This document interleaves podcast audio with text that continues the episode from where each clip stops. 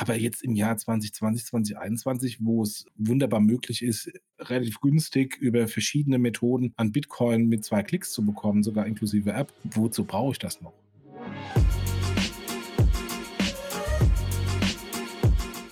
Payment and Banking, der Podcast aus der Mitte der Fin, Tech und Payment Branche.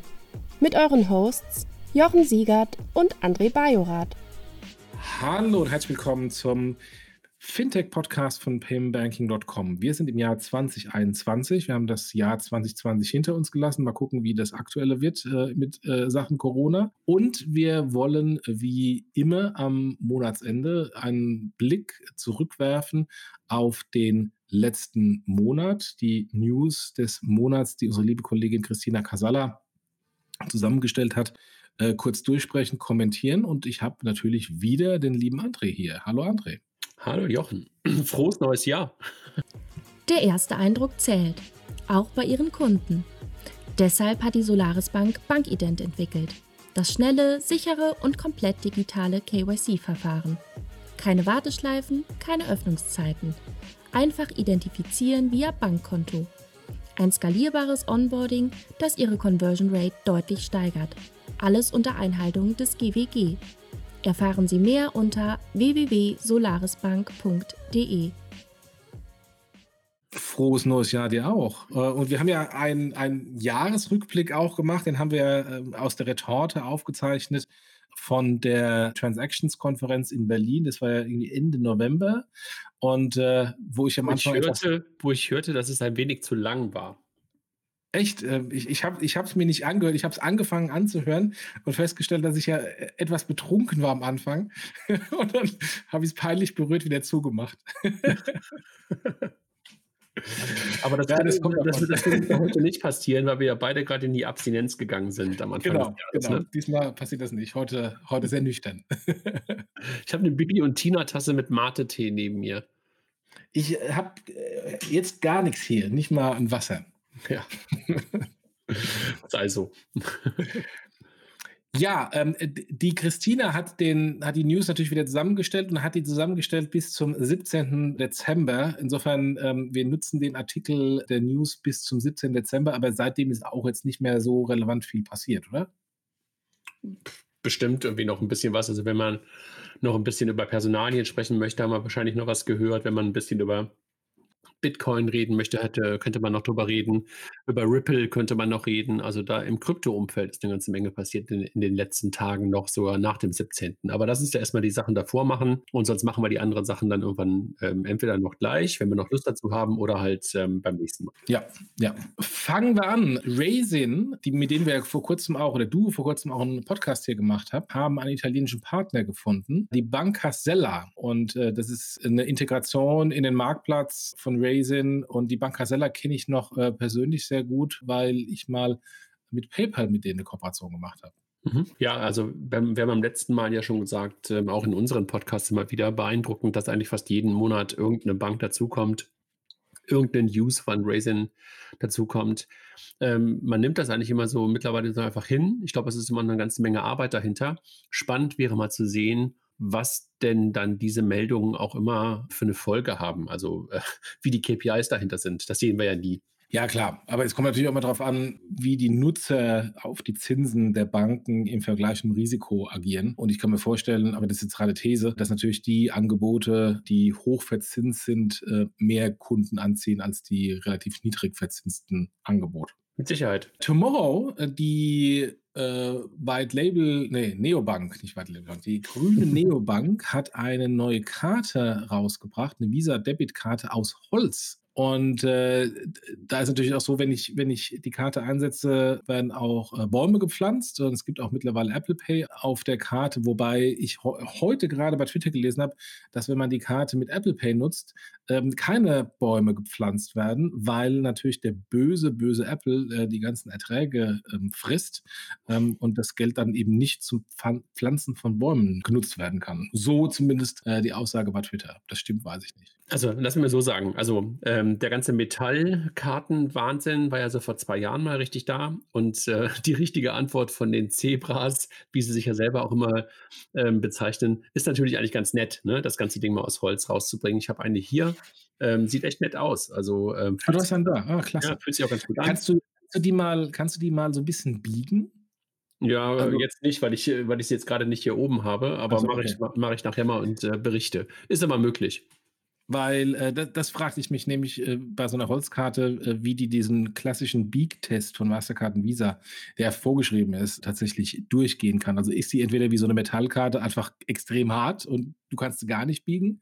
Oder wie stark ist die verbiegbar bei, bei Holz und wann splittert das Holz? Irgendwie ein bisschen beschichtet und so, aber ganz nett, ganz nett gemacht und ich glaube, es passt einfach zur ganzen Story von, von Tomorrow, ja, ähm, die ja jetzt auch in den letzten Wochen und Monaten ein paar ganz nette Meldungen hatten. Also mit dem Crowdfunding was ja. sie ja losgetreten hatten, über das wir auch berichtet hatten, jetzt mit äh, der neuen Karte. Und damit einher, das hast du gar nicht so richtig gesagt, äh, ein bisschen angedeutet, äh, ist ein Premium-Kontomodell dahinter. Ne? Also das heißt, wenn du die Holzkarte haben willst, zahlst du ähnlich wie bei, ähm, wie bei anderen Neobanken halt eine monatliche Fee, auch gar nicht so wenig, 15 Euro.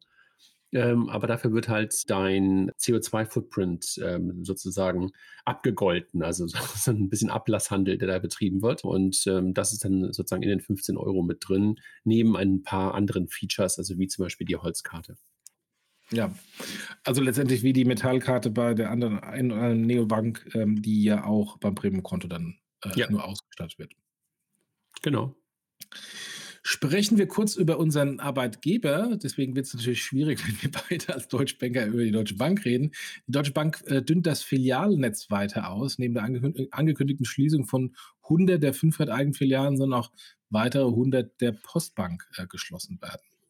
Ja, es war, glaube ich, ähm, jetzt nichts Untypisches. Passiert gerade ja an allen Ecken und Enden. Und da hat, glaube ich, Covid auch wieder gezeigt, was möglich ist, auch teilweise ohne äh, stationäre äh, Versorgung.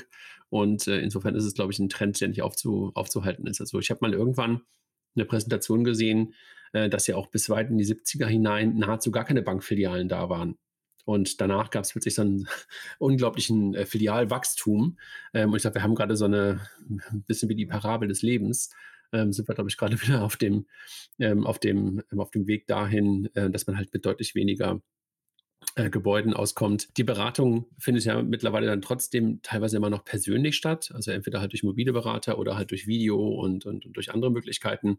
Also insofern glaube ich gar nicht unbedingt, ähm, dass das so schlimm ist. Also ähm, ich glaube, die Diskussion, die Volksbanken und Sparkassen äh, teilweise noch viel mehr haben, ist das, dass dann natürlich in den in der Fläche teilweise dann wirklich so mehr oder weniger der letzte Laden teilweise dann auch schließt. Ne? Das ist, glaube ich, eine andere Diskussion, die aber dann auch über das Thema Banken eigentlich hinaus ähm, werden muss. Ne? Also wozu führt die Digitalisierung halt auch gerade im ländlichen Raum? Absolut. Und ich hatte ja da vor einem Jahr oder so auch bei Payment Banking Artikel drüber geschrieben, über das äh, Filialsterben. Und das ist, wenn man, wenn man die die Statistik nimmt und zieht ein Lineal und extrapoliert das in die Zukunft, ist das äh, ein ganz eindeutiger Trend, der ähm, jetzt auch nicht wegen Covid da ist, sondern das war ja auch schon vorher so, dass, dass die Filialen immer mehr geschlossen wurden. Absolut, ja. Und die Digitalisierung äh, in den Instituten sorgt natürlich dafür, dass ähm, auch viele der filialorientierten Prozesse mittlerweile eher äh, online gemacht werden können oder nicht mehr in der Filiale gemacht werden können. Deswegen ist natürlich auch das Geschäft in der Filiale mit Ausnahme der Beratung ähm, weggefallen oder fällt mehr und mehr weg. Ja, es sind ja beide Seiten. Ne? Auf der einen Seite, wie, wie du es gerade beschreibst, äh, das, was bei den Banken selber stattfindet, und auf der anderen Seite ähm, der Self-Service, den wir ja durch IKEA gelernt haben in den letzten 30, 40 Jahren ähm, und äh, die wir ja jetzt mit dem mit Mobile Phone teilweise selber ad absurdum oder wo wir selber ad absurdum geführt werden. Da ist es ja klar, wir machen ja im Grunde genommen alles selber, also ähm, oder viele Sachen selber und durch den demografischen Wandel ähm, und einfach auch so durch diese Pyramide, in, in der wir uns gerade befinden, haben wir halt mittlerweile ganz ganz, ganz, viele Menschen, die damit auch kein wirkliches Problem mehr haben. Ne? Ja, ja. Wobei wir müssen natürlich mal dran denken, äh, das ist mir aufgefallen, als ich hier mal der örtlichen äh, Filiale der Sparkasse war. Die Zielgruppe, die dann doch noch in die Filiale geht, sind natürlich diejenigen, die jetzt nicht so tech-savvy und kein Smartphone haben, ähm, sondern eher die etwas älteren, äh, die ja. dann halt noch mit Beweisungsbeleg kommen und die brauchen einfach noch eine Filiale. Ja, das ist wahr.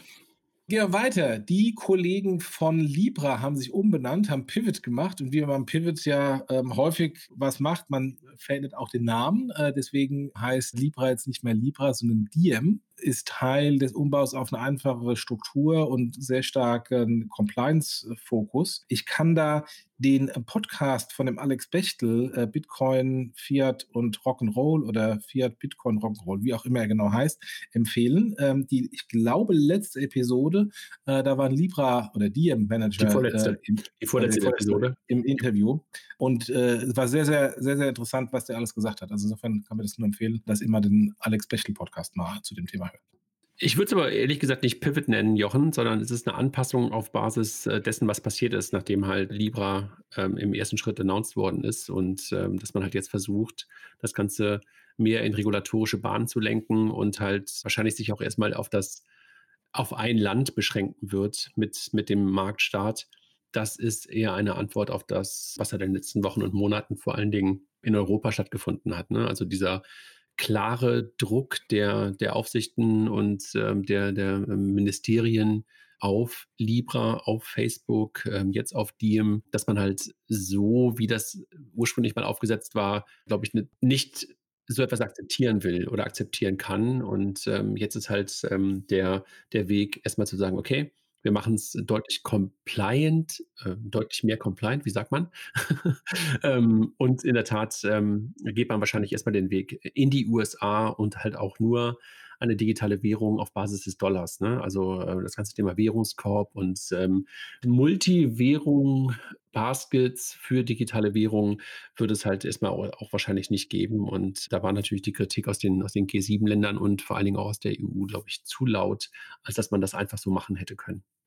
Ja, also aber äh, du hast recht, äh, Pivot ist eigentlich falsch äh, bezeichnet, weil die ursprüngliche Idee von, von Libra war ja Financial Inclusion und den Zahlungsverkehr insbesondere in den Entwicklungsländern zu vereinfachen und vor allem günstiger zu machen. Das ist ja weiterhin der Fall. Ähm, und ähm, es ist vielleicht kein, kein Pivot, sondern eher eine, eine Reduzierung auf den Kern und das bei einer stärkeren Compliance. Absolut. Ich meine, dass dann noch ein paar Sachen dazukommen, ne? dass, dass sie halt irgendwie unglaublich gute, vermeintlich gute und, und, und hochrangige Leute ähm, aus Banken, aus Regulierungsbehörden dazugeholt haben. Also aus dem alten Finanzministerium der USA sind Leute dazugekommen und sowas. Das steht nochmal auf dem anderen Blatt. Also das macht halt auch deutlich, mit wie viel Kraft, Power, Geld das Thema halt weiter vorangetrieben wird. Ne? Ja, Aber äh, ja. wie du es gerade gesagt hast, ich glaube, Alex ähm, und, und die Kollegin, äh, die Kollegen aus seinem Podcast haben das, glaube ich, noch viel besser im Interview mit dem Kollegen von, von Diem ähm, und auch jetzt im letzten Podcast, wo sie auf das Jahr zurück und das Jahr vorausgeschaut haben, auch nochmal betrachtet, was sie jetzt erwarten, was mit Diem passieren wird.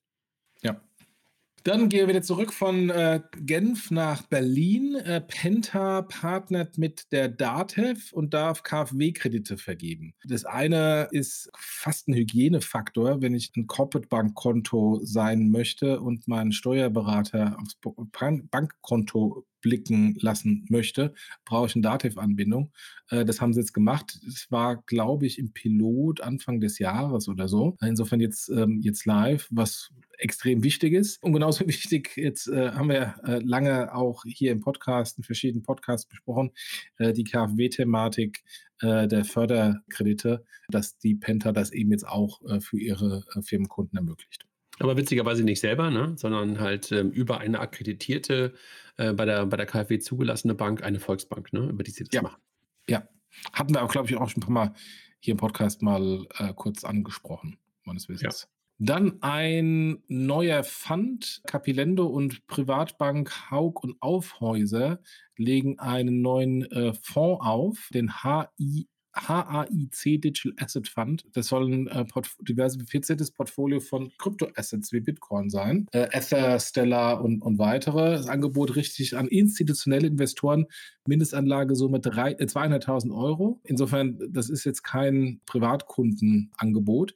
Und das ist im Grunde genau das, wo ja die aktuelle Hosse von, von Bitcoin mit begründet wird, dass mehr und mehr institutionelle Investoren, Banken, PayPal und Co auf den Kryptozug und Bitcoin aufspringen, deswegen als Käufer in den Markt äh, stoßen und deswegen auch den Kurs treiben. Ja, interessant, ne? Das ganze Setup. Das ist die, äh, ist ja mittlerweile chinesisch geowned, ne? Ist ja die Fusun-Gruppe, die dahinter hinter Hauke und Aufhäuser. Ja, ja. Dass sie das ganze Thema gemeinsam machen mit, mit Capilendo, die ja eigentlich Crowdfunding gemacht haben, mal ursprünglich, wenn du dich erinnerst. Also Ja, ich glaube, ja. die größte Meldung, die die bisher gemacht hatten, war ja, dass sie Crowdfunding vor Lars Windhorst für die Hertha gemacht haben. Also die Hertha braucht ja immer Geld. Ach, das Entweder halt vom gar nicht. ja, also entweder halt vom Okay. kleinen Mann oder halt vom großen ähm, Freund vom, von unserem Altkanzler, Alt-Altkanzler. Nee, aber äh, inter interessantes, interessantes Modell. Die Anlagesumme, wie du es gerade schon gesagt hast, natürlich jetzt nichts für, für die typische Crowd, ne? sondern genau das Gegenteil, sondern eher für die, für die wirklich institutionellen. Interessant finde ich, dass Capilendo als Kryptoverwahrstelle fungiert, ne? weil das ist ja jetzt gerade auch ähm, geregelt worden und beaufsichtigt. Und Ja. insofern hat Capilendo jetzt da auch eine neue, sag mal, regulatorische Rolle übernommen. Finde ich ganz Ja. interessant. Ja. Dann die Kollegen von Wanta heißen nun Moss. Brauchen wir, glaube ich, gar nicht mehr großartig erzählen, weil hatten wir auch vor kurzem im, im Podcast. Also die Kreditkarten, das Kreditkarten-Startups im KMU-Bereich. Richtig. Also ähm, genau, ähm, Rechnungsverwaltung und Ausgabenmanagement auf Basis von Kreditkarten. Ne? Genau Ja. das. Aber hatten wir ja in der Tat im Podcast. Stripe, der PSP, der sehr innovative PSP, launcht, was sie nennen Treasury in USA. Das ist ein de facto Banking as a Service Modell. Also, dass äh, die Nutzer von Stripe Banking as a Service Anwendungen mit anbieten im, äh, oder nutzen können im, im, im Stripe-Portfolio. Anders als die Solaris Bank nutzt Stripe allerdings fürs Banking as a Service Bestandsbanken, große Bestandsbanken, Goldman Sachs, Barclays und Citibank. Bei denen liegen dann die Einlagen ähm, und die legen, die stellen das Produkt zur Verfügung. Das finde ich eine interessant, interessante ähm, Entwicklung, weil äh, die Existenzberechtigung von der Solaris Bank ist ja, dass die etablierten Banken genau Banking as a Service nicht machen wollten. Und jetzt zumindest in den USA sind genau die etablierten Banken jetzt in, ich würde mal sagen, Banking as a Service Light eingestiegen. Ich finde, der Vergleich hinkt ein bisschen, ehrlich gesagt. Also warum ähm, sage ich das so? Bei der Solaris Bank geht es ja eher darum, dass Partner von denen im Grunde genommen Retail-Modelle anbieten wollen. Mit Konten, mit Karten, möglicherweise mit Krediten. Und hier geht es ja eher darum, dass wirklich Treasury angeboten wird. Also wir reden auf der einen Seite von Retail, Kunden, das ist das typische Solaris-Bank-Modell, so jedenfalls verstehe ich. Penta na, ein bisschen darüber hinaus. Und hier reden wir wirklich eigentlich über mittlere und große Unternehmenskunden, ja, und ähm, die halt als Stripe-Kunde sind und die halt irgendetwas tun müssen mit den Einnahmen, die halt Stripe für sie sozusagen im Flow hat. Und insofern finde ich den Vergleich, der, das, das, kann man auch Banking as a Service nennen und ist ja auch richtig, aber der Vergleich mit Solaris hängt aus meiner Perspektive. Das ist halt ähm, eher echt ein super spannendes Modell, wie ich finde, und äh, eine total krasse Verlängerung der Wertschöpfungskette von Stripe und zeigt wieder mal, wie smart äh, die, die Kolleginnen und Kollegen äh, sind, dass sie halt nicht da aufhören, äh, wo normalerweise eigentlich ihr Modell als PSP, Schrägstrich Acquirer, was auch immer sie mittlerweile alles sind, eigentlich klassischerweise endet, sondern den nächsten Schritt noch tun, ja, und dass man sich dafür dann nicht selber sofort eine eigene Banklizenz ans Bein hängt, sondern halt wirklich mit den Großen der Großen zusammenspielt, was auch Sinn macht, ne? Also weil die Zahlungsverkehrskonten dieser großen Kunden von, von Stripe sind in der Regel oder sind häufig ja sowieso bei denen. Also das äh, ist gar nicht so, also ich finde das super, super geschickt und, und, und schlau gemacht. Absolut. Und vor allem ist einmal wieder so, dass Stripe Sachen macht, von denen man bei PayPal sich seit Jahren fragt, warum es PayPal nicht macht. Weil es sind am Ende des Tages auch häufig die gleichen, die gleichen Nutzer, sind die gleichen Use Cases. Vielleicht ist der, ist der Vergleich ein bisschen, ähm, ein bisschen gemein. Also ich finde, PayPal ist weniger so eine Art PSP für viele von den großen Kunden. Die sind so eine Art PSP für die ganz kleinen, für die Longtail-Kunden. Die brauchen aber in der Regel nicht wirklich eine richtige Treasury-Lösung, sondern Stripe ist ja wirklich auch PSP für große oder groß gewachsene Unternehmen. Ja. Ja, und, und ähm, da den Zahlungsverkehr, der sowieso nur digital reinkommt, sofort zu steuern, das passt zu Stripe. Ja, also die, die sind ja so ein Airbnb und Facebook und ein paar andere arbeiten ja mit Stripe und die haben ja gar nicht so einen, ich sag mal, Zahlungseingang-Mix, sondern da kommt eh alles über Stripe zusammen. Und PayPal ist für die Großen, jedenfalls aus meiner Perspektive, niemals der einzige PSP oder der einzige Eingangskanal. Deshalb ist PayPal, das Modell passt für, für PayPal aus meiner Perspektive nicht so richtig, sondern da ist das Modell, was sie jetzt mit der, worüber wir, glaube ich, vor zwei oder drei Ausgaben gesprochen haben, was sie mit Mastercard machen, nämlich dort direkt eine, eine Karte dahinter zu legen für den Longtail. Das ist dann, glaube ich, eher passend für den typischen PayPal-Merchant. Adorsis Driving Payment Transformations. Adorsis entwickelt innovative, skalierbare Services und Lösungen für die Finanzindustrie. Mit 15 Jahren Branchenerfahrung, High-Quality Professional Services und Solutions sowie direktem Zugang zu EU-agierenden Gremien deckt Adorsis den gesamten Digitalisierungsprozess durch Open Banking Know-how für ihre Kunden ab sowohl für die Modernisierung bestehender Systeme als auch zur Implementierung neuer Geschäftsmodelle bietet Adorsis Ihnen den komplett Lifecycle Service, von der Konzeption über die Architektur und Entwicklung bis zum Support. Die Time to Market verkürzt Adorsis durch den Einsatz von qualitativ hochwertigen programmierten Lösungen aus dem speziell auf Digital Payments zugeschnittenen Open Source Portfolio. Das Open Banking Gateway von Adorsis bietet Ihnen universellen, DSVGO-konformen Zugang zu Banken in Deutschland und Europa. Besuchen Sie adorsis.com, um Teil der Open Banking Revolution zu werden. Ja, wobei, also bei PayPal kann, hast du auch schon deutlich mehr Anwendung als einfach nur den, die Ausgabe des, des Geldes. Du kannst auch das Geld anlegen oder solltest ja. das Geld anlegen können, was es bis heute nicht gibt, ähm, beziehungsweise in, in dieser Form nicht gibt. Es gibt ja, den, gab den Money Market Fund in den USA, aber einen Äquivalenten in Europa gab es nie. Das wird doch demnächst mit Sicherheit dann kommen. Dass, äh, wir haben doch gerade darüber gesprochen, dass Raisin fast jede Ausgabe für uns einen Use hat. Und da PayPal ja mittlerweile Investor bei Raisin ist, äh, sehen wir das ja möglicherweise demnächst dann auch. Das will ich mal hoffen. Dann, die Kollegen von GetSafe haben eine neue Finanzierungsrunde bekommen. Lead Investor in dem Fall ist jetzt Swiss Re und in der Summe hat Raisin GetSafe, nicht Raisin GetSafe jetzt, 53 äh, Millionen Dollar geraced. Ja.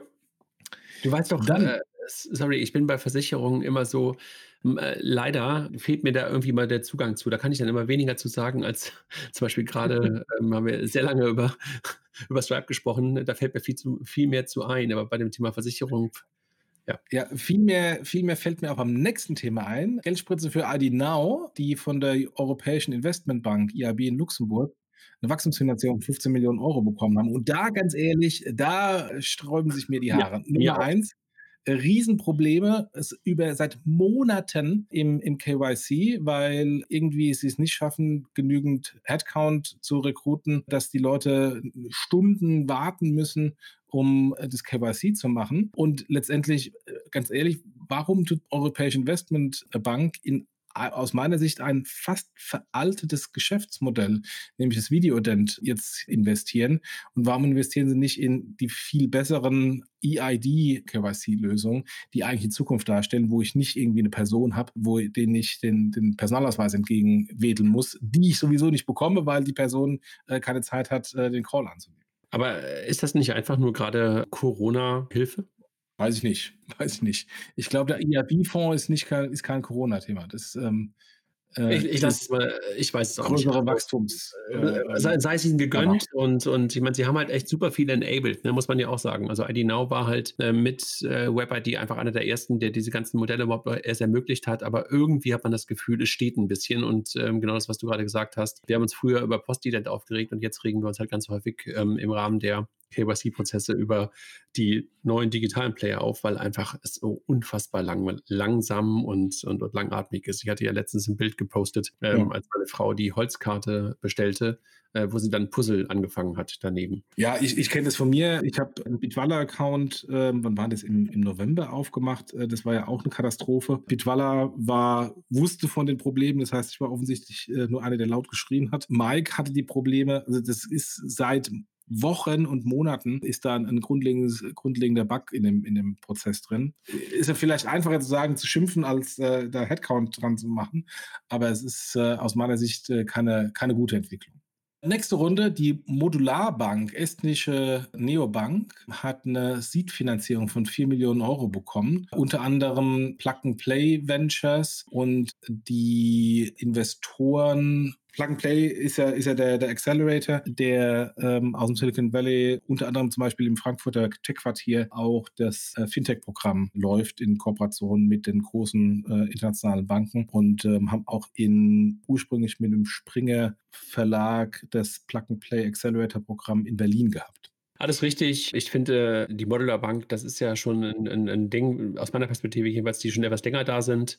Das jetzt so als Seed-Finanzierung zu bezeichnen, ich, ich glaube echt, die gibt es schon seit acht Jahren oder sowas. Ne? Let's see. Also ähm, ob da noch ein weiterer äh, Player da gebraucht wird und, und, und äh, ob sie erfolgreich werden, ich, ich hoffe es. Also, ähm, aber so richtig umgehauen hat mich die Meldung nicht. Lass uns zum nächsten kommen. Bei der nächsten Meldung frage ich mich auch so, aha, nämlich Bitbond hat einen neuen Stablecoin rausgebracht, zusammen mit dem Bankhaus von der Heid. Der Stablecoin wird regulatorisch als E-Geld eingestuft, ins 1 zu 1 mit dem regulären Euro hinterlegt oder verbunden. Fragt man sich schön, aber was soll's?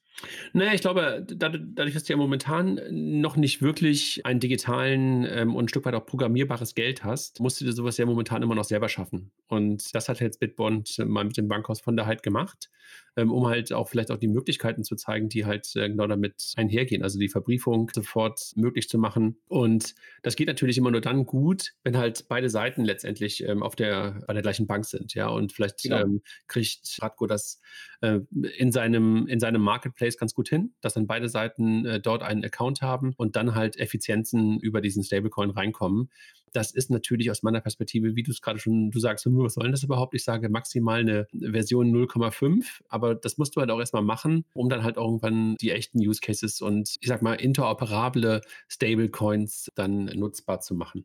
Ja, und ich glaube, das ganze Thema, Thema Stablecoin wird äh, nur dann fliegen, wenn es ein interoperabler. Stablecoin ja. ist, äh, ein offener Stablecoin und das, da erwarte ich ja, dass wir dann, und da sind wir wieder bei Alex Bechtel, ein Central Bank Digital Currency äh, Stablecoin bekommen. Äh, ja, und dann, das wird aber möglicherweise noch länger dauern. Und was machst du bis dahin? Dann gehst du halt solche Wege. Ich finde das okay ja, ich frage mich, ob es, ob es den, den Aufwand wert ist, wohl wissend, dass die Nutzung überschaubar ist. Aber ja. äh, als Pilot äh, und äh, Use Case, wie es aussehen kann, ist auf jeden Fall sinnvoll, ja. Ja. Noch eine Finanzierungsrunde. Hi, hi, hi. Tink, äh, Open Banking Spezialist aus Schweden, hat eine zweite große Finanzierungsrunde in diesem Jahr gemacht. Nach 90 Millionen im Januar, jetzt nochmal 85 Millionen im Dezember. Keine Ahnung, wann es genau war. Mhm und äh, Tink äh, PSD2 Open Banking Anbieter. Mhm. Ja, ähm, auch schon lange ähm, auf dem Weg nach Deutschland. Bisher sieht man sie immer noch nicht. Also jedenfalls habe ich sie noch nicht wahrgenommen, irgendwo in Deutschland äh, mit einem größeren Footprint. Das ist ja immer so die Story von, von vielen von den ganzen Playern gewesen, die dann auch Geld eingesammelt haben, dass sie dann damit den Weg nach UK und äh, nach Deutschland und dann von Deutschland in die, äh, ins restliche Europa gehen. Bisher gibt es äh, aus meiner Perspektive immer noch keinen paneuropäischen, vernünftigen Open Banking Anbieter. Alle sind weiter ein Stück weit mit Stückwerk unterwegs. Das wird sich verändern. Ne? Wir hatten ja kürzlich natürlich auch dazu zum ersten Geburtstag der PSD2 einen Podcast mit Fintech Systems und ähm, Philipp Connect. Ähm, das wird sich mit Sicherheit ändern. Aber mal gucken, also was, was sie jetzt wirklich mit dem, mit dem Geld machen. Ich glaube, das ist ja auch von dem einen oder anderen ähm, aus dem Umfeld auch der typische Weg, dass die jetzt alle versuchen, die Payment Initiation darüber in den Fokus zu rücken. Also weniger das Konto auslesen, als vielmehr Nutzung des Kontos für ähm, Request-to-Pay-Zahlungen, also für Push-Payments. Da bin ich mal gespannt, ob das wirklich der Erfolgskiller der PSD2 Use Cases sein wird. Es war der Enabler mit, mit, mit damals mit Sofort, aber ob das wirklich jetzt auch dauerhaft ähm, der Case wird, I don't äh, ich weiß es noch nicht. Also ich bin, ich bin da noch skeptisch. Also das heißt, das Geld soll in neue Payment-Technologie fließen, die bereits in Schweden und Frankreich äh, genutzt wird. Ist das, ist das Payment ja. Initiation? Ja, ja. Okay. Pivot, äh, mag man es vielleicht so nennen, ist bei Finlieb der Fall. Gegründet als äh, Incubator und Company Builder will Finlieb keine weiteren Startups mehr aufbauen, sondern äh, sechs Jahre nach Gründung will sich eher als äh, Investor und Beteiligung von, auf Fintechs äh, fokussieren. Finlieb steckt hinter Solaris Bank, Clark, ähm, äh, wurde von mir zusammen mit Ramin und, äh, und Jan Beckers äh, gegründet. Äh, insofern habe ich da auch eine äh, persönliche Historie. Macht aus meiner Sicht total Sinn, oder? Ich glaube, das ist ein ziemlich ähnlicher Weg, den halt auch Rocket irgendwann mal gegangen ist. Ne? Also vom typischen Company-Builder dann irgendwann zum Investor und Beratung hat Rocket ja auch so ein Stück weit gemacht. Macht Sinn und ich finde, trotz alledem äh, haben wir auch schon ein paar Mal darüber gesprochen, dass einfach im Portfolio auch echte, echte Perlen drin sind. Ne? Also was Rami mit seinem Team dort aufgebaut hat an Infrastruktur, äh, Playern und an relevanten Firmen für das Ökosystem, ist einfach super. Und ich glaube, er hat im Interview auch gesagt, im Grunde genommen ist alles gebaut, was man jetzt so braucht. Ja, und jetzt müssen wir halt mal gucken, was wir jetzt tun und äh, wie wir halt schlaue Investments, teilweise vielleicht sogar auch unter Nutzung der Infrastrukturbeteiligung oder Infrastrukturventures, die man selber gebaut hat, äh, wie man da rein investiert und Beratung zu machen und das Learning aus den letzten sechs, sieben Jahren äh, zu nutzen und auch wieder vielleicht teilweise auch die eigenen Infrastrukturen zu benutzen, macht auch Sinn. Klar, ist halt ein anderes Modell. Also ist ein anderes Modell und vielleicht ähm, dann damit auch viel nachhaltiger als das Company Building.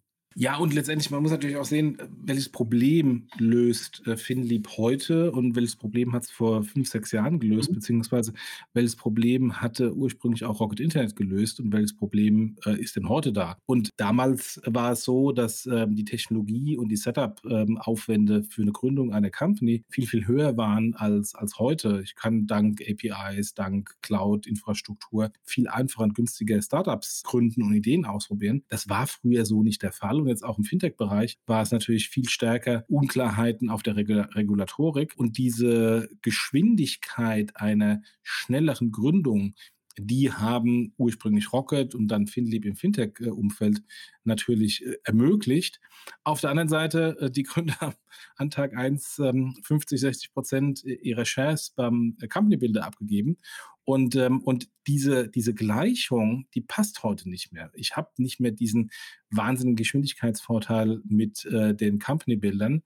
Und insofern ist eine ganz logische Entwicklung, dass die Company-Bilder ähm, ihr Geschäftsmodell drehen. Und genauso wie Rocket mehr Investments gemacht hat, äh, jetzt Philipp auch mehr Investments macht. Ja, also insofern, wir können vielleicht mal irgendwie mal gucken, ob wir Rami mal in den Podcast bekommen. Dann kann er mal erzählen, was jetzt der, der, der weitere Weg ist.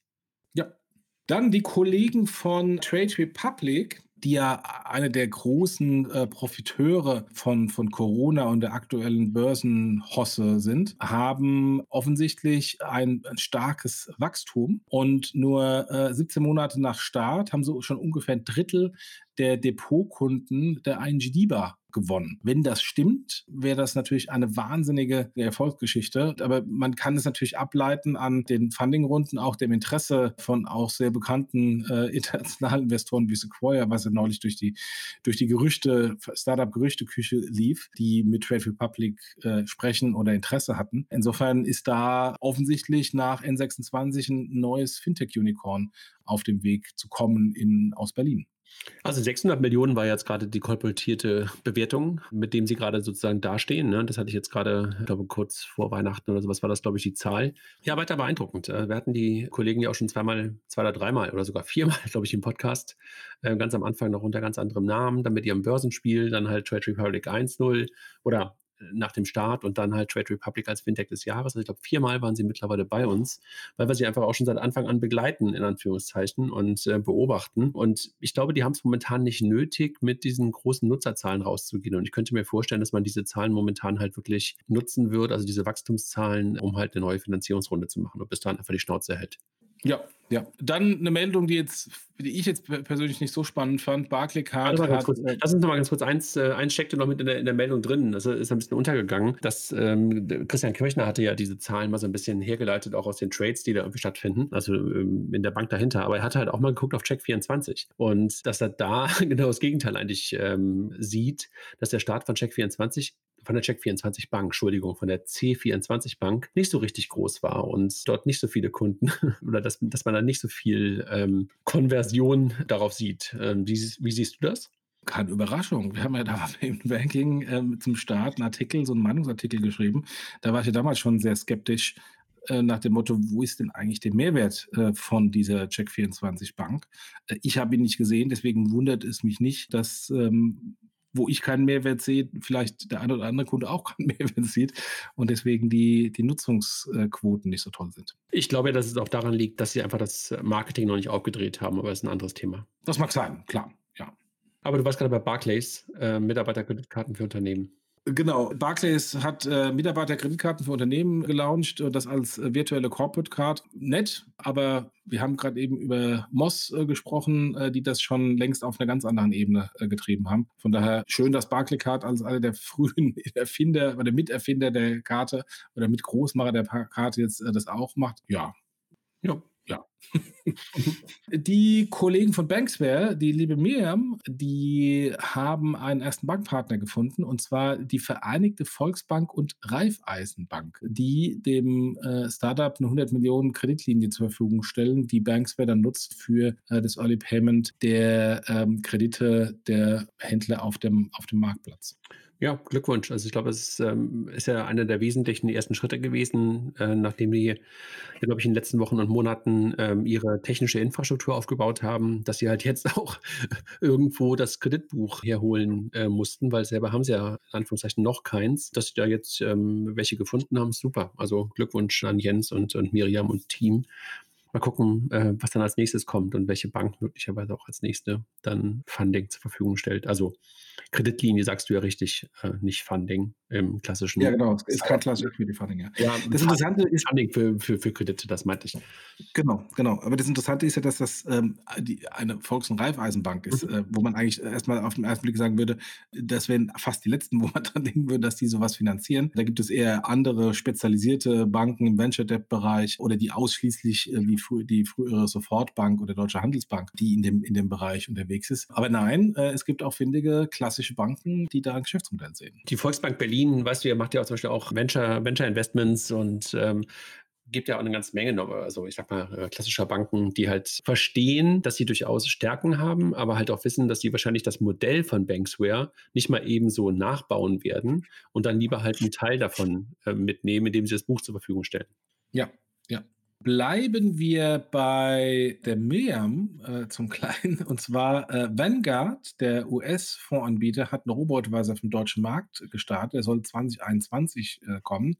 Und wie kriege ich jetzt äh, den äh, Spannungsbogen zu Miriam hin? Weil Miriams Ex-Kollegin, CEO von RatePay, das Thema in seiner neuen Position treibt. Genau, also nicht nur er, sondern auch Andreas Bittner, ne? also der ja die Solaris Bank mit ja, aufgebaut hat. Solaris Bank, genau. Genau, ja. die beiden zusammen äh, sollen halt jetzt hier einen Robo-Advisor äh, und Vanguard, sollte man wissen, muss man wissen, einer der Top 3 ETF-Anbieter ne? Ähm, weltweit. Ja. Und damit halte ich auch ganz gut äh, dafür geeignet, einen Robo-Advisor anbieten zu können. Die, die Frage, die ich mir bei dem Thema gestellt habe, ist im Moment noch das Thema 2020, 2021 ein Robo-Advisor äh, zu. ich glaube, die Frage ist, ich glaube, die Frage ist, wie du es halt interpretierst. Ne? Also du siehst es ja bei, das, bei, bei dem Scalable, äh, die sind ja auch nicht bei dem klassischen Robo-Advisor geblieben, den sie mal hatten, sondern sind jetzt auch in Richtung Neo-Broker gegangen. Let's see, äh, was die Kolleginnen äh, und, und, und, und was die sich da ausdenken beim Thema Vanguard. Spendit, wir haben gerade eben über Barclaycard gesprochen, Spendit ist im ähnlichen Bereich unterwegs. Da können äh, Unternehmen ihren Mitarbeitern und Mitarbeitern Kreditkarten geben, die dann aufgeladen werden mit steuerfreien Beträgen und dann genutzt werden für Einkäufe, also eine Mitarbeiter äh, Steuersparmodell und Goodie-Modell. Die waren bei der äh, Wirecard Bank wir wissen ja alle, was mit Wirecard passiert ist. Ähm, und die sind jetzt zur Solaris Bank gewechselt. Die Frage ist nur, was war denn zwischen dem Zerfall der Wirecard Bank und jetzt? Ähm, musste Spendy dann irgendwie zumachen, äh, temporär? Oder haben die äh, zumindest äh, den Service über die Wirecard Bank rübergerettet bis zur Solaris Bank? Ich glaube, sie haben sie rübergerettet. Also ich habe es okay. ein paar Mal irgendwie auf, auf LinkedIn und sowas ein paar Sachen gesehen. Okay. Das waren schon die Meldungen. Und ich würde sagen, bevor wir auf die Personalia gehen, wir haben ganz kurz schon das Thema Bitcoin angesprochen. Wir haben ja einen, einen wahnsinnigen Run auf die Kryptowährung äh, gesehen im, ja, in, in drei Wochen, kurz vor Weihnachten. Und das geht irgendwie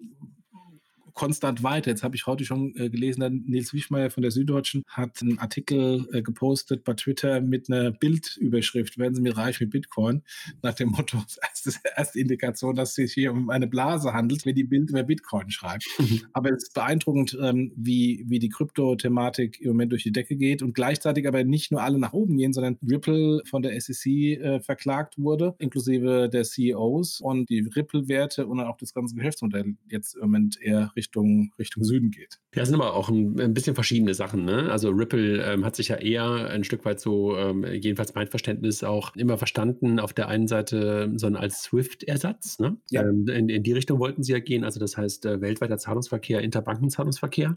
Äh, und das hat ja erstmal wenig mit Krypto zu tun, sondern eher was mit DLT zu tun.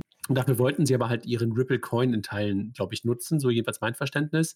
Ja. Und parallel haben sie ihre eigene Währung rausgebracht. Und das ist aus meiner Perspektive sind immer zwei verschiedene Dinge gewesen, ja. Und äh, die sind dann oft in einen Topf geworfen worden. Macht es aber nicht leichter, wenn man das ganze Thema Krypto sowieso nicht so ganz tief durchdrungen hat, dass äh, genau, eine genau. Firma eigentlich zwei Geschäftsmodelle in, in, in, sich trägt und nicht jeder genau versteht, was eigentlich der eine Part macht, der bankenfreundlich ist, und was der andere Part macht, wo eigentlich ja einfach nur äh, eine Spekulationsblase aufgebaut worden ist. Ne?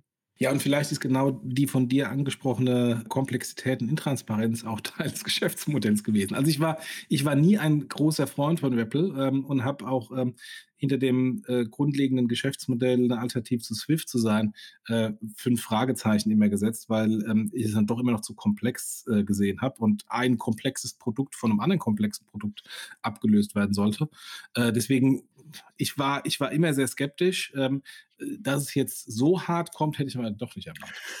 Aber weißt du, trotzdem kommen aber noch ein paar andere Meldungen. Also über Ripple haben wir es gesprochen, über die Spekulation auf Basis äh, Bitcoin, Ether und sowas halt auch. Und aber gerade heute oder gestern Abend kam ja auch die Meldung, dass die US-Regulatoren oder der US-Regulator äh, jetzt äh, Blockchain und Stablecoins ähm, als ähm, Settlement durch Banken erlaubt. Das war bisher auch nicht da. Also im Grunde genommen das, was eigentlich Ripple auch machen wollte, wird jetzt gerade wirklich auch offiziell erlaubt. Ja, das ist irgendwie schon spannend zu sehen. Und solche Meldungen, wo man halt sieht, dass diese Technologie auf der halt viele von den ganzen, oder auf der eigentlich alle die, diese ganzen Kryptosachen aufbauen, jetzt gerade auch mehr und mehr in den Mainstream kommen, befördert natürlich neben dem ganzen Thema Angst um Inflation diesen, ja, ich sag mal, diesen Krypto-Hype, ne? Ja, und wir haben ja gerade eben über Haugen Aufhäuser äh, und Frosun gesprochen mit dem Fonds. Man sieht es von allen Ecken und Enden, dass das Thema Bitcoin und natürlich auch das Thema Blockchain mehr und mehr vom Establishment, wenn man es mal so böse sagen möchte, umarmt wird äh, und genutzt wird. Das mag für den einen oder anderen Kern-Bitcoin-Jünger, der äh, der Meinung ist, das kann äh, das äh, etablierte Bankensystem und Finanzsystem endlich mal aufbrechen und einfacher machen, nicht ganz so toll sein. Aber am Ende des Tages ist es vielleicht genau das, was der Erfolg darstellt, dass ähm, mit einer stärkeren Regulierung und mit einer Umarmung dieser Technologie von de, vom etablierten Finanzsystem es tatsächlich dann erstmal wirklich auch einen, einen, einen relevanten Faktor ähm, als Anlageobjekt und als Technologie äh, bekommen kann. Absolut. Also Jochen, wir haben ja noch eigentlich einen Artikel ausstehen und ich glaube, du hast darauf noch nicht geantwortet, aber die fünf Trends, deine fünf Trends für 2021, weil wenn ich mal auf meine gucke ähm, und ich habe sie aufgeschrieben, bevor das losging mit dem Krypto-Hype im Dezember, also ich glaube irgendwie so am 10. Dezember oder so habe ich es aufgeschrieben, war Krypto-Assets im Mainstream. Das war einer meiner ersten Trends, ja, neben dem Thema Kontextualisierung an allen Ecken, also Kontext, Banking, Payment in, in den richtigen Kontexten, Nischenbanking für zahlungsbereite Zielgruppen, also weißt du, sowas wie Insha und möglicherweise kommen dann noch ganz andere Nischengruppen, wo Banking angeboten wird. ESG im Retail und smartes Sparen und Brokerage waren meine fünf Trends. Und äh, aber Krypto, was ich gerade schon sagte, war Nummer eins. Absolut. Also ähm, ja, ich habe hab noch nicht darauf geantwortet, weil ähm, ich arbeite erst seit gestern oder seit vorgestern wieder und hatte, hatte auch so eine kleine über Weihnachten und äh, Neujahr Detoxing, also technisch Detoxing gemacht, um möglichst wenig am Computer sitzen zu müssen. Und äh, insofern, das, das hole ich jetzt nach, aber ich bin da bei vielen Punkten deckungsgleich. Ich glaube auch tatsächlich, dass die Blockchain, wenn man die ganzen E-Geld oder nicht E-Geld, ähm, E-Euro-Initiativen anschaut, dass da sehr, noch sehr viel passieren wird, dass ähm, Bitcoin weg von dem eigentlichen, der eigentlichen Idee als Zahlmethode sich eher als etablierte, äh, als, als alternative Assetklasse etablieren wird, weil es ist keine Zahlmethode, es dauert viel zu lange, es kann nicht skalieren, aber es ist eine alternative Assetklasse, was äh, zum Schutz ebenfalls vor Inflation hilft. Und insofern, das wird mehr oder weniger in den Mainstream gehen. Wie gesagt, passt nicht so zu dem ursprünglichen libertären Ansatz der, der ursprünglichen Bitcoin-Idee, aber am Ende des Tages ähm, wird es trotzdem ein Erfolg. Kannst du mir in dem Zusammenhang, ja, also ich glaube, wir sind uns beide einig, dass ähm, Bitcoin in, in, in der Art und Weise, wie es momentan da ist und, und, und wie es sich mit, mittlerweile mehr und mehr etabliert, eher ein Store of Value ist. Also wirklich eine, eine Asset-Klasse. Ne? Äh, dass es trotzdem liquide ist, hat natürlich einen großen Vorteil. Aber was soll dieses neue Produkt, was jetzt gerade rauskommt, diese Bitcoin-Geldautomatenfirma, die die Sutor Bank da gerade supportet? Hast du das gelesen?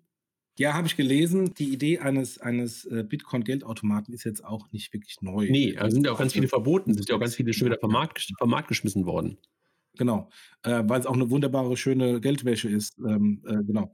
Ähm, ich, ich verstehe es nicht und ich verstehe es also nicht mehr im Jahr 2020, 2021. Ich hatte, als ich das erste Mal mit Bitcoin Kontakt hatte, das war irgendwie 2011, 2012 oder so, hatte ich noch Probleme, überhaupt Bitcoin zu kaufen. Und hat mir dann von Adrian Hotz, den wir auch mal vor ewigen Zeiten hier im Podcast hatten, ähm, erklären lassen, wie ich jetzt an Bitcoin rankomme.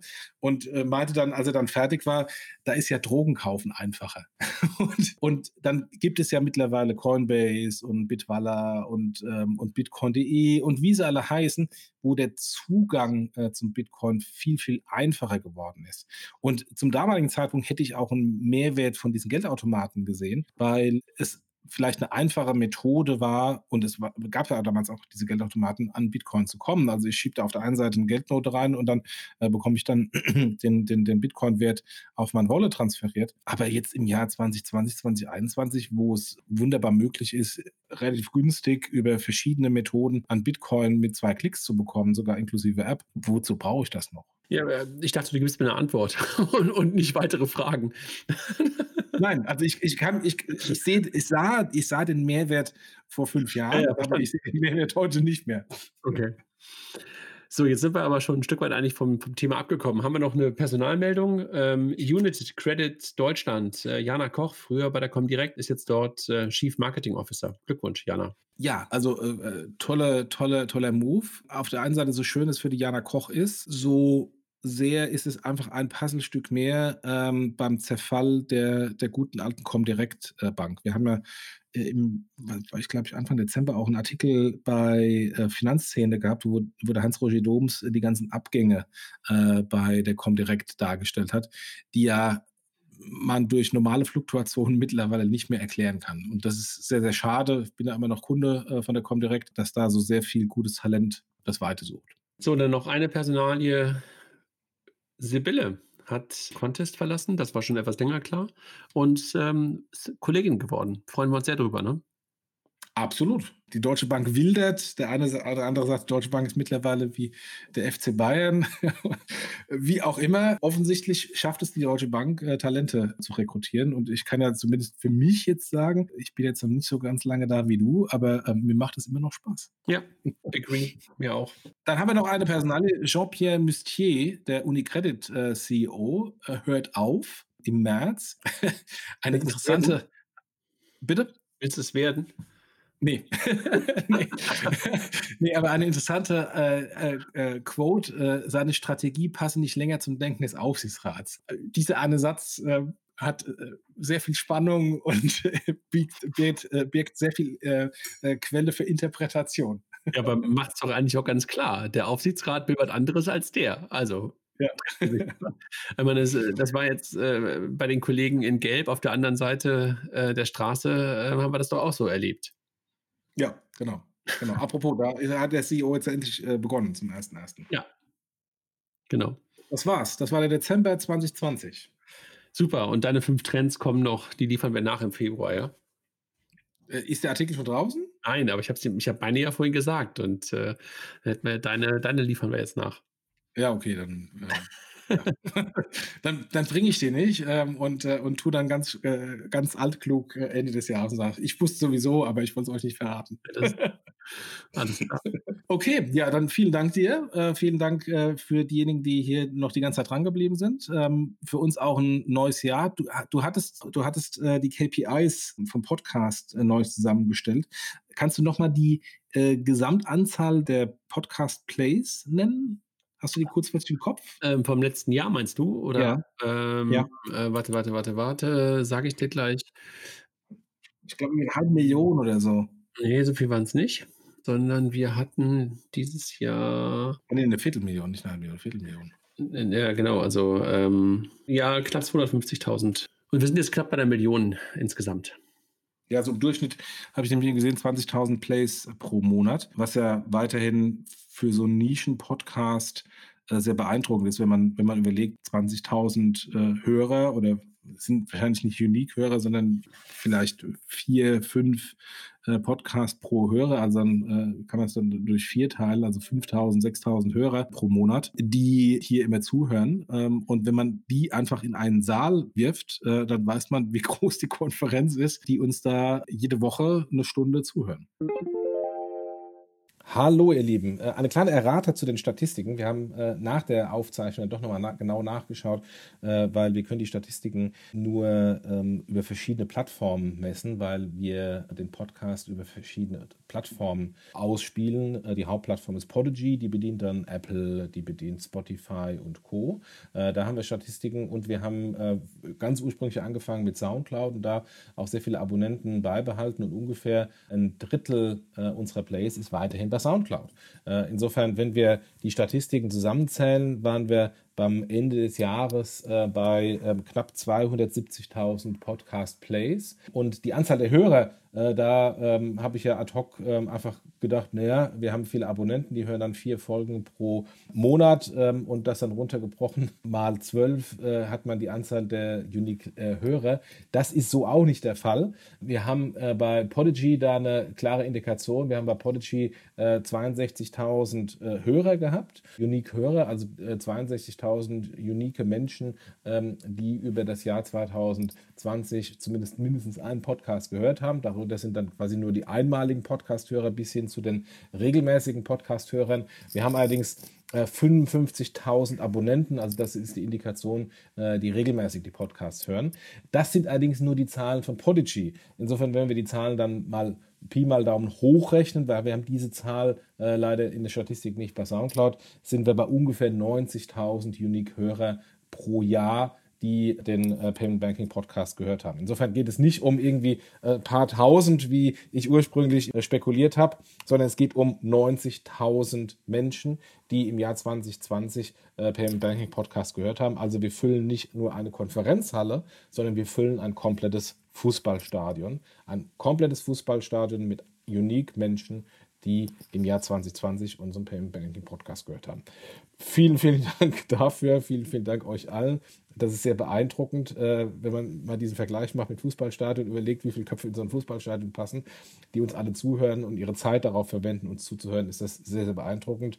Ähm, und äh, ja, dafür nochmal vielen Dank. Und es gibt auch ein Beispiel, ähm, was äh, Sponsoren dann auch äh, an Menschen erreichen können, wenn sie hier im Podcast äh, Sponsor sind. Also insofern, wenn ihr ähm, die an die 90.000 Menschen, Entscheider im Banking, im Fintech, im Digitalisierungsbereich herankommen wollt, sprecht gern mit uns. Und übrigens, die, die erfolgreichsten äh, Podcasts im letzten Jahr, können wir auch noch mal ganz kurz sagen, die Top 5 Episoden war ähm, auf 1 Wirecard, mit Markus Mosen war das, glaube ich, ne? Markus, der Mike und ich, ja. Genau. Dann die Zukunft des Retail-Bankings war die Nummer zwei. Dann hattest du, glaube ich, einen äh, zu Swift, wo ihr mal Swift erklärt habt. Das war die Nummer drei. Echt, der Swift-Podcast mit, ja. mit Mario ist so. Ah, ja, das war ja ganz gut erklärt. Also ähm, da waren ja wirklich ähm, auch so das äh, äh, Information Network und, so ein paar Sachen äh, waren halt erklärt. Ne? Ja, da haben wir auch viel Feedback bekommen zu dem Podcast. Ja. Siehst du? Äh, Feedback heißt wohl auch gehört. Ja. ähm, dann der Solaris Bank Podcast, relativ spät und trotzdem so weit vorne, also Solaris Bank Banking as a Service mit, mit Jörg Howein. Und dann hat man noch Identity irgendwann am 3. Januar der, der irgendwie auch relativ weit ähm, oben ist in der, in dem Place des Jahres. Ne? Das ist natürlich immer ein bisschen gemein, dass die Dinger, die Anfang des Jahres gespielt worden sind, natürlich dadurch über das Jahr immer wieder mal gehört werden und dadurch natürlich auch nach oben gespült werden. Ne? Ich finde es aber schade, dass äh, keiner der Ask Me Anything Podcasts sich unter den Top 5 äh, getummelt hat. Ja, das ist ähm, das Problem manchmal, dass die nicht so evergreen sind wie thematische Podcasts, scheint es zu sein. Das stimmt. Ja, Weil ich habe heute, hab heute die, die äh, Zusammenfassung der, der Ask Me Anything Podcasts ähm, äh, nochmal gehört. Und ich finde es ja immer äh, super interessant, mit welchen Hintergründen die Leute in unserer Industrie sind. Also von äh, KI und neuronalen Netzen, wie, die, wie die Katrin Stark, äh, die da darüber erzählt oder Jürgen von der Leer, der, der über seine Historie erzählt, was ja auch eine sehr bunte Mischung von Playern in der Industrie mhm. darstellt, wo, wo es eben nicht darum geht, ich habe eine Banklehre gemacht und bin dann, äh, habe dann irgendwie äh, in, bin in der Industrie geblieben und äh, das seit, äh, seit dem irgendwie 17., 18. Lebensjahr. Absolut. Also äh, waren auch wirklich tolle dabei. Also ähm, im letzten Jahr bei den, bei den Amas. Und ich habe auch gemerkt, ich habe in den letzten Wochen auch mal, äh, weil ihr mich manchmal habt hängen lassen, auch mal so One-on-One-Podcasts gemacht. Macht manchmal auch Spaß. Also ich mag ja äh, am liebsten eigentlich immer zu dritt äh, unterwegs sein. Also zwei Leute, die dann irgendwie mit einem ein, ein Interview führen. Aber manchmal macht mir das auch gerade Spaß, weil man dann ja tiefer manchmal reingehen kann. Ja, weil man seinen eigenen Gedanken dann ein Stück weit folgen kann und dann nicht darauf achten muss, dass der andere auch genug Redeanteil hat. Banking Circle bietet Zahlungsdienstleistern und Banken jeder Größe sichere und kostengünstige Finanzinfrastrukturen. Von Konten mit mehreren Währungen über schnellen Zugang zu Krediten bis hin zu lokalem Clearing und Echtzeit-FX. Der Service von Banking Circle ist schnell, sicher und kostengünstig. Der Vorteil? Mit der proprietären Technologie des Unternehmens umgehen Sie unflexible und teure Altsysteme. Informieren Sie sich jetzt auf bankingcircle.com. Ja, wobei ich gebe das gerade zurück, diesen, diesen Rant. Äh, ich habe neulich auch einen One-One-Podcast gemacht, da wurde ich auch hängen gelassen. der ist mir noch nicht da, der weiß nicht, wann wir den veröffentlichen, aber der kommt noch. Mit wem denn? Ähm, mit äh, Enno, Enno Eifeld von äh, Finiata. Ja, okay. Den habe ich, glaube ich, kurz vorher gehört und deshalb wusste ich nicht, was ich da im Podcast fragen sollte. Der war ja im anderen Podcast auch vorher und hat Rede und Antwort gestanden. Ja, wir haben den, den Pivot besprochen, wobei er jedes Mal gesagt hat, äh, Pivot ist falsch äh, und mich mal korrigiert hat. Wir hatten äh, Finiata noch unter dem alten Namen bezahlt.de äh, mit dem Factoring-Modell mal in einem uralten Podcast, äh, dessen Soundqualität eine Katastrophe war. Äh, den hatte ich in der Vorbereitung äh, gehört.